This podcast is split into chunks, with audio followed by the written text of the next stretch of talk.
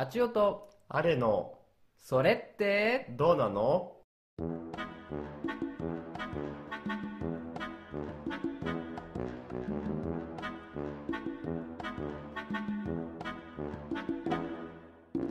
はい、始まりました。第3回目、あちおとあれの、それってどうなのですが、こんにちは。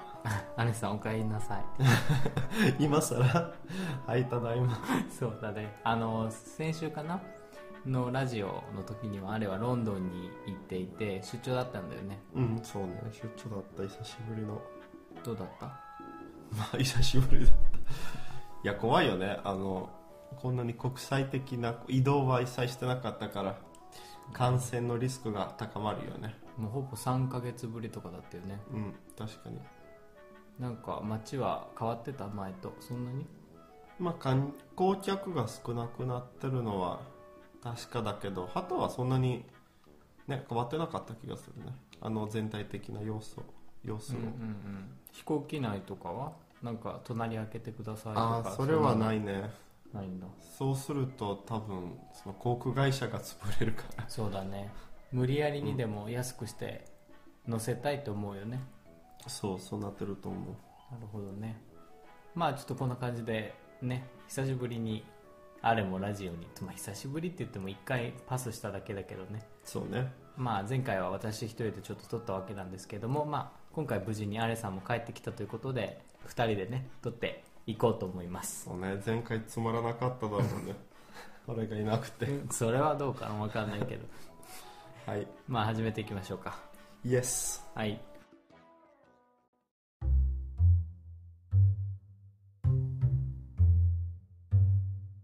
早速、それってどうなのエピソードに入っていこうと思うんですが、その前にお便りをいただいております。OK? はい、どうぞ。うん。ツイッターでいただきました。まいさんよりお便りいただいております。それってどうなのエピソードについてで、仕事に対する向き合い方について、まいさん質問があるみたいなんですけども、うん、今日勤務を休んだ同僚がいたんですがその報告が LINE だったのが私には全く分かりませんでした。体調不良は咎めないけれど電話して上司に休ませてもらいたいと口で伝えるという行動をすっ飛ばして LINE であちおさんとあれさんはどう思いますか？ということでまあ体調不良の時にどういうふうにお休みの連絡をするのか LINE でするのか電話でするのか世代間のギャップなのかっていうのでちょっと舞さんはもやっとしてるみたいなんですがうん。あれはどう思いますか？自分の仕事の量を考えて、その休んだせいで、まあ、負担がかかること多いので、そういうことを指して、ちょっと直接謝ってほしい気持ちなくはないね。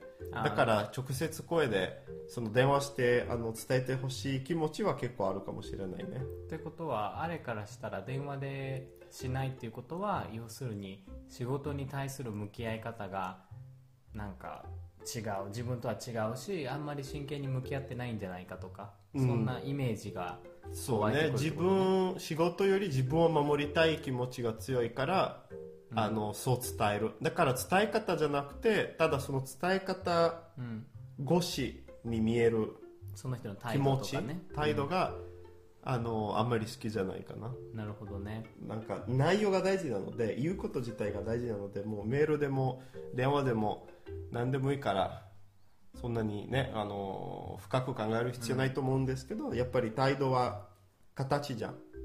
だから形の次元で話してるから形を大切にしないといけないね。電話という形は一番あの親切だと感じてます。今のとこね。そうまあ、俺も自分が休むとしたら電話嫌だけど、まあ、なんか電話しないとその後どう思われるかとかちょっと気にしない？メールとか LINE だったら何あいつみたいな後でなった時は面倒くさいけど電話でちゃんと伝えてたらさあこの子ちゃんと礼儀もできてていいねみたいな、でもし嘘だとしてもね風がね次出勤した時ね大丈夫だった？みたいなみんなに声をかけてくれるからなんかそういう環境づくりの意味でもうん。必要っちゃ必要じゃない。そうじゃあ誠意を見せてお休みいただくみたいな、みんなで一緒に仕事してるからね。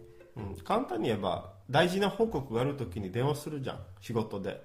だから仕事に行けないということも仕事の一部だからまだ仕事ムードで、まあ、いろんな仮面みんなかぶってると思うんだけどその仕事の仮面かぶったままで仕事行かないという仕事の報告行った方がいいと思う。そうだね。まあ社会なんか社会人としてっていう言葉を使うのすごい嫌だけど、まあ、日本でね生活してるっていうか、まあ、日本以外もそうだけどやっぱりその誰かと一緒に仕事をする上でうん。その人たちと快く仕事をできるための方法だったら多分何でもいいと思うんだよね。少なくとも例えばさ LINE でいいよって言ってくれる会社だったら多分 LINE でもいいと思うけどそれで例えばさ相談してくれた舞さんが嫌な気持ちになってるってことは少なくともその休む人は LINE じゃなくて電話ですべきだったってことだよね、そういうなんか認識は合わせていった方がいいかなって思うよね。確かに。はい、という感じで舞さんいかがだったでしょうか？私たちは両方とも電話でするタイプ。そうね。ね。電話でします、嫌でもあの嘘ついてでもあお腹お腹が痛いとかなんか熱っぽくて みたいな。あんな声で。すごいすぐバレそう。まあそうだけどやっぱそう演技してでもねなんかや,、ややるようなタイプだったじゃん俺らは。まあ。休みたい時はね、イタリアでね、そう日本の企業に勤めてからちょっとねまあその何？スタイルに、ねそうスタイルに、えー合わせないといけないんですね。まああんまり日本イタリア海外関係なく誠意を見せて休んでくれたらなんかまあしょうがないか、まあ、体調不良だしって思えるよね、うんうん。なんかそうね。ごめんなさい休みますすいませんみたいな感じじゃなかったらもう結構許せてしまうものだからもしこれをね聞いてる方で今度休みたいなと思った方は誠意を見せてねお休みしてみても そう。いいかもしれません。ね。はいはい、はい、ではそれってどうなのエピソードに入っていきます。はい。じゃあまず私からね。イエスさうん。本当にこれはね最近のニュースでそれってどうなのって思ったことなんだけどあの2ブロックって髪型知ってる？あれ。2ブロックね。はい。この間学んだ。そう。あの髪の毛のサイドと襟足部分をねその刈り込んでその上の髪を残すっていうヘアスタイルなんだけど、うん。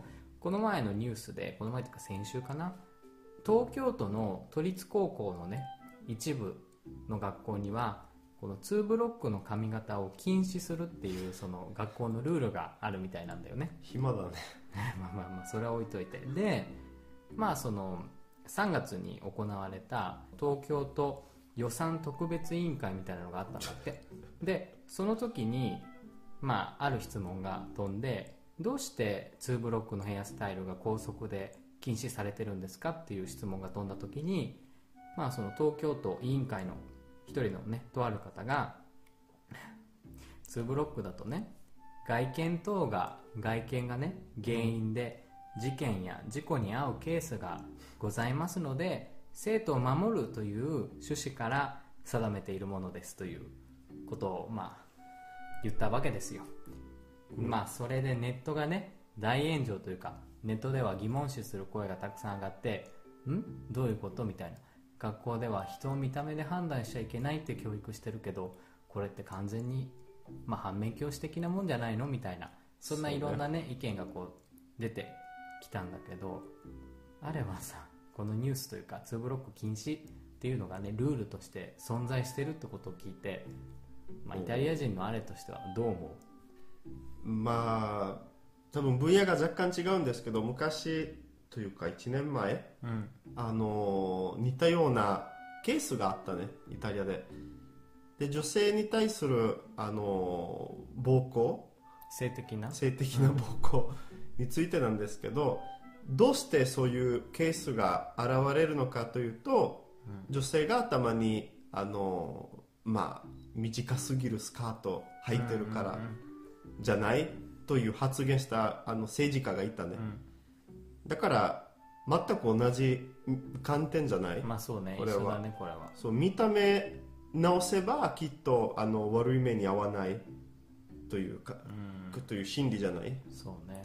だからそれももちろんダメでしょあのそもそもその悪い行動を起こす人がその、ね、あのふ振る舞いを見直さないといけないのになんであの被害者の方に注目を当てて、あのなんかそのスタイルについて議論する必要があるか全くわからないよね。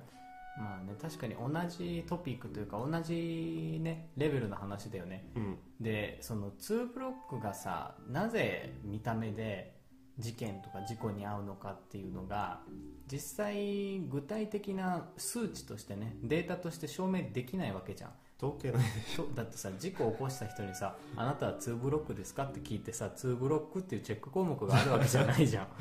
だからねね。わかんない、ね、研究者いそうだけどね日本では。まあ、このニュースの後にもしかしたらいるかもしれないけど、ね。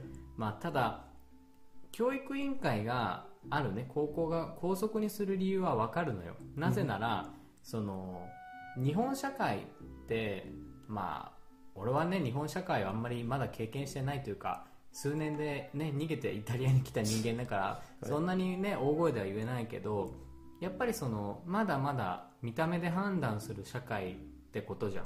うん。その就職の時もそうでしょ。例えばみんなリクルートスーツを着ましょうとかね。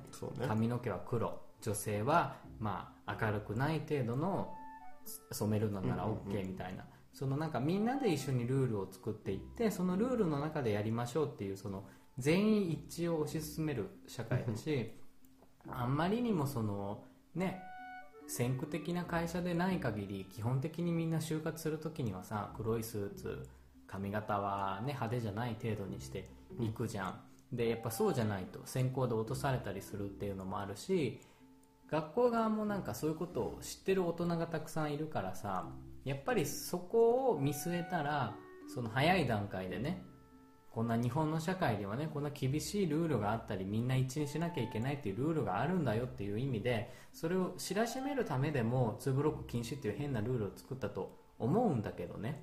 思うんだけどよ。思うんだけどそのちゃんとその理由を言わなきゃダメでしょ。だって理由になってないから事故とか事件に遭う可能性が多いからっていうのだと誰も納得しないじゃん。そうね。俺がもし先生だったらいやみんなよく聞いてって。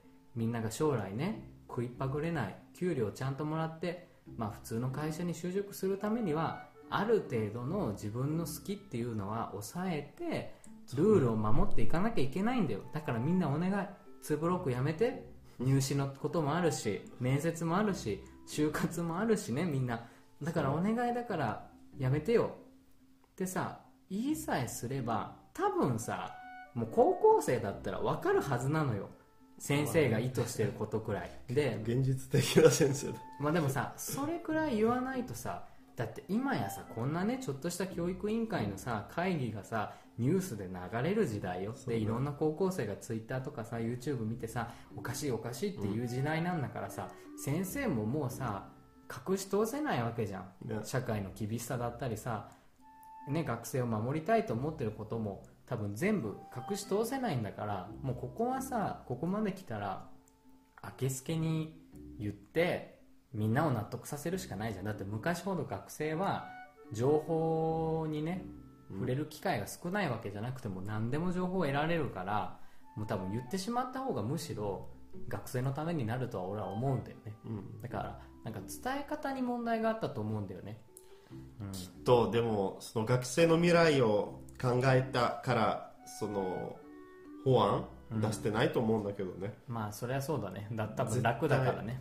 楽だからしあとはただ新しい世代のスタイルに逆らいたい人だと思う単純に。まあそんなに深い気持ちがないと思うよ。あのただ意図的にちょっと話題を出してうん。そういうなんか政治家の世代があーまあ基本的に新しい世代に反対してることが多いこと胸だけを伝えたかったかもね。わからないけどね。もっと深い意図があるかもしれないけど。わ、まあ多分意図はないだろうけどね。からないね本当に実際俺はさもうここ10年間以上さ2ブロックで来てるわけじゃん。多分あれ俺と知り合った時から多分2ブロックだって分かってると思うけど俺は2ブロックで大学入試もやったし2ブロックで、まあ、大学入試って面接なかったけど、まあ、2ブロックで就職のね面接も受けたけど基本的に受けた会社全部通ったよね。だからそんなに見てないしね爽やかに見えて、そうね。うん、たらいいんじゃないかなと思うけどね。はい。では続いてはアレさんの「それってどうなの?」エピソードに参ります。そうね、最近はフェデツというあのポップ歌手がいて彼は YouTube のあのポッドキャストと言えるかな、まあ、一応ポッドキャストなんだけど撮影してるねだからスタジオの机を撮影しながら有名人を誘って、うん。そこであ、まあ、議論するというあのフォーマットのあの番組なんだけど徹子の部屋的なね日本でそう。そううそうすごいあの似てるような形、まあ、アメリカのレイトショーに似てるねうん。番組なんだけど基本的にその人はもう本当に個人的にも本当に何の知識もないけど、あのーまあ有名な先生を誘ったりうん。うん例えば有名なあのアーティストを誘ったりしてるから、そういうタイプの人を誘ってしまうとあの話の質を相当こう高く保たないとうん。すぐつまらなくなる、なぜかというと、まあ、大学の先生だから基本的にね、うん。あのそこに行く人。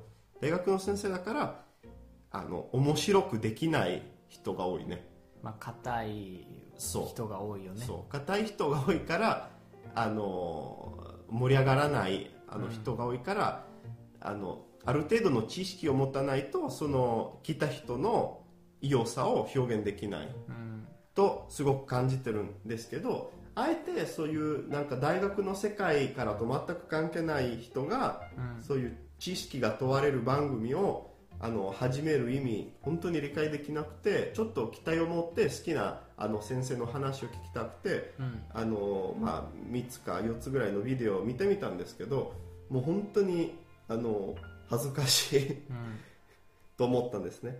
なので最近思ったのは、まあ、YouTuber の中ですごく有名になったの人がどんどん現れてきてでも有名だからあの昔の前の世代の有名人と接して何かコラボをあの始めるあの現象がどんどんあの際立ってるようになったんだけどうんそれがどうなのと思ったね。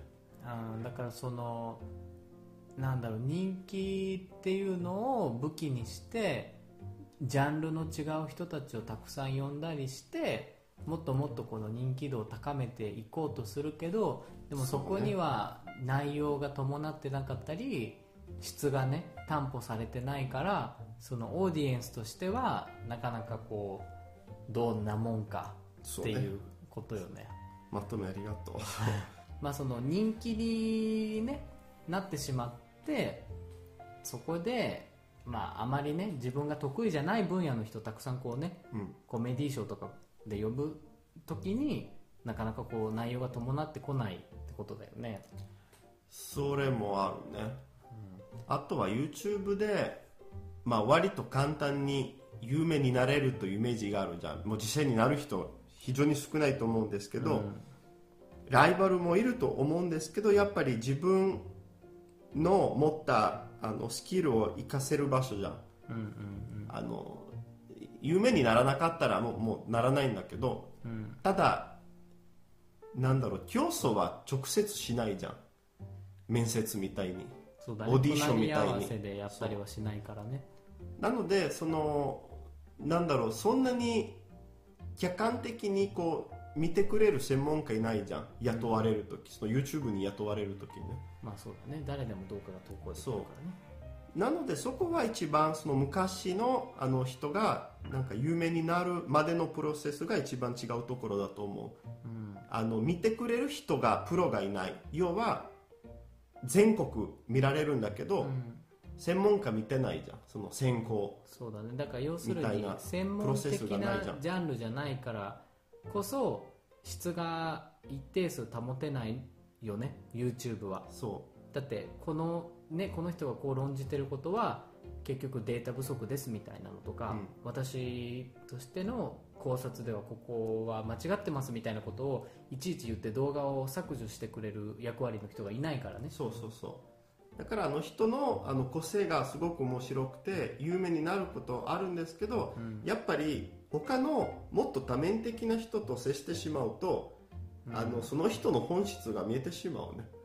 ああなるほどねあのまあ、うと多多面的な人いると思うんですけど YouTube でも、うん。ただあの本当にもう誰でも知ってる人だからこそもっとあのクオリティがある番組だとみんな期待してたね、でもいきいきなりあの今まではもう全然違う分野の人をあの読んだ時点では、うん。そういうあの能力が欠けてることが見えたうん。と思ったね、だからその YouTube のあり方というかその今の時代が、まあ、アマチュア、まあ、まあアマチュアって言い方するとまた語弊があるけれどもそのプロフェッショナルじゃなくてもそのいろんなニーズとかいろんなレベルのニーズを持った人にいろんな情報をね開示できるようになったがゆえにそのプロ第一線で活躍してた人たちではない人がどんどんどんどんその見栄えが良かったりだとかその和力があるとかっていう他の部分でフォーカスが当たってしまってその第一線って言われてる人たちとこう横並びになって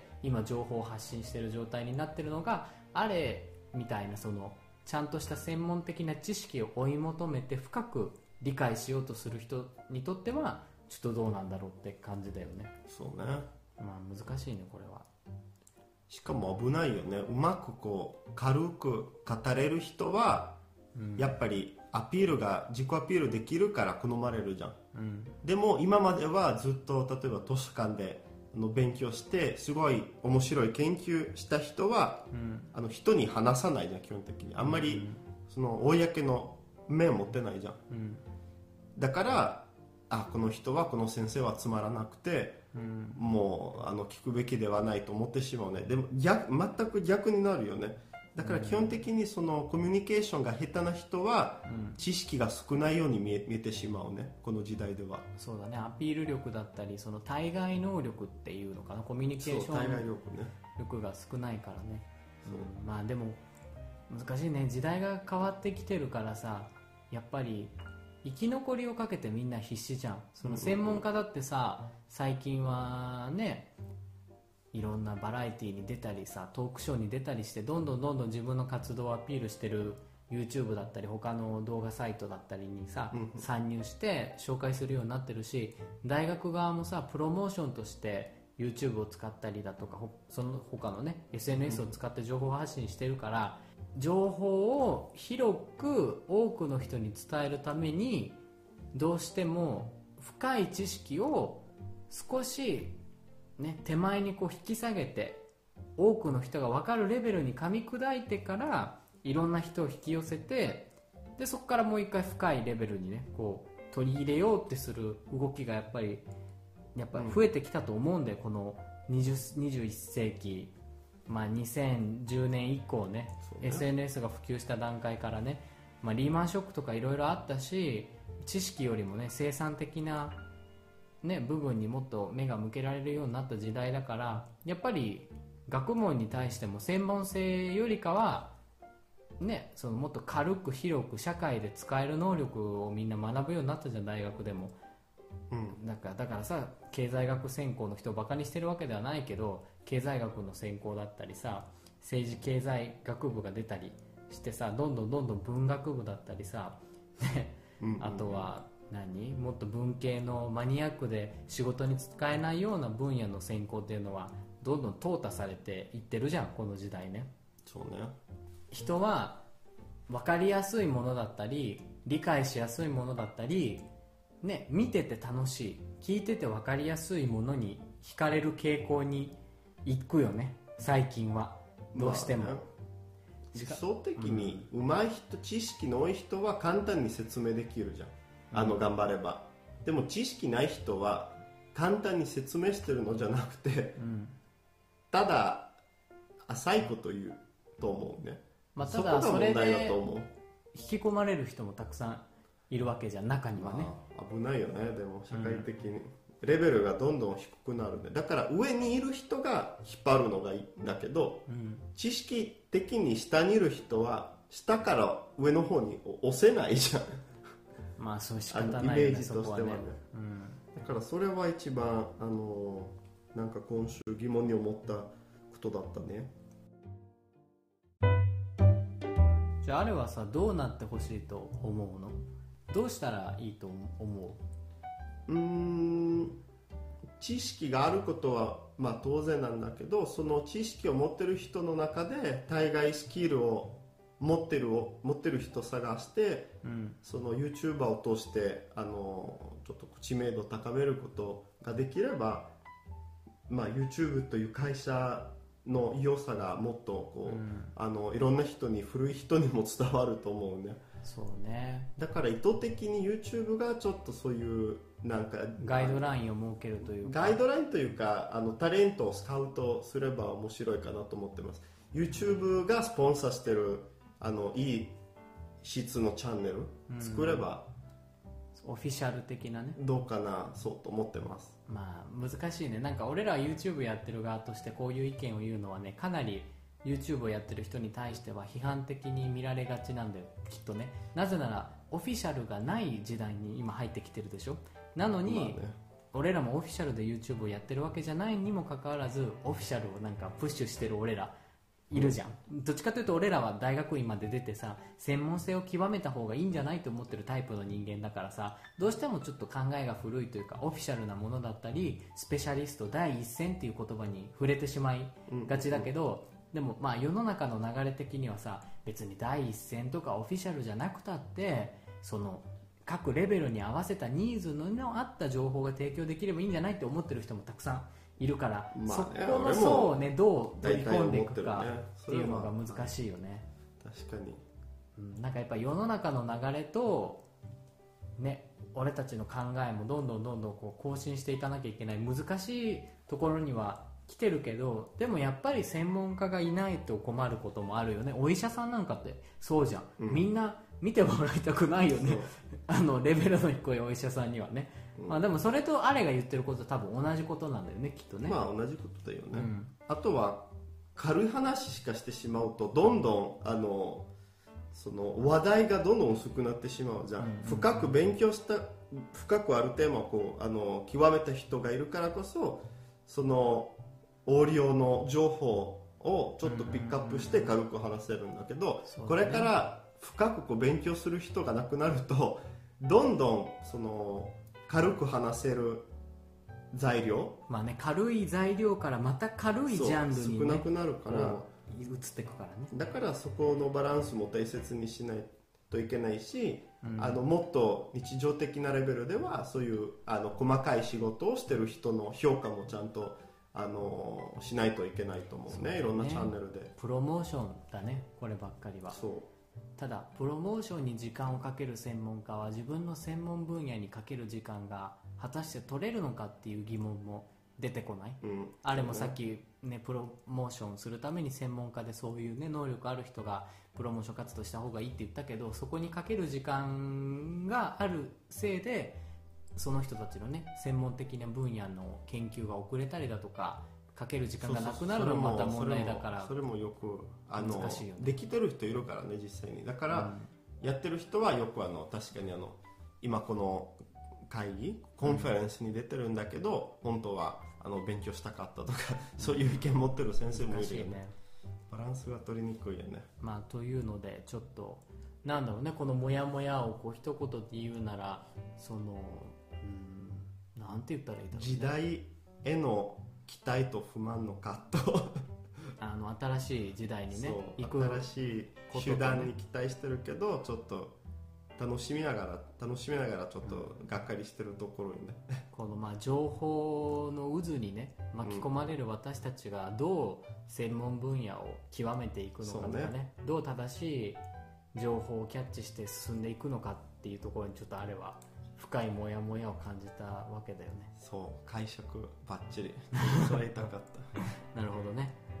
もうこんな感じかな。そうね。はい。ちょっと難しくなったかもしれないので 皆さんあ仕の、訳ないね、寝ないで聞いてもらえてたら嬉しいよね。そうすごいモヤモヤしてたからどうしても伝えたかったね、はいはい。はい、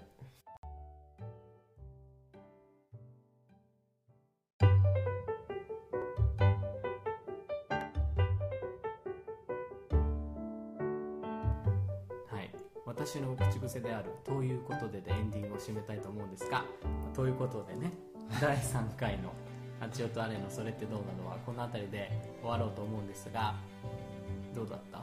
久しぶりの、まあ、2週間ぶりだったけどあれは。そうね。今思ったのは次の「それってどうなの?」というのは、ということでについて話したいと思 俺のね。う。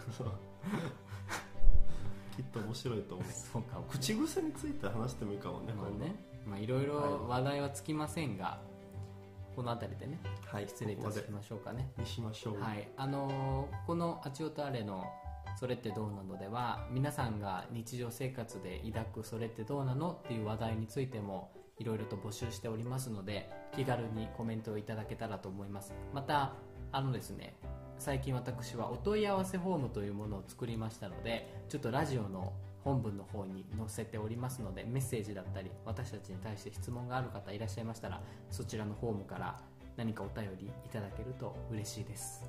はい、よろしくお願いします。よろしくお願いします。では、ご清聴ありがとうございました。はい、ではまた来週お会いしましょう。はい。チャオ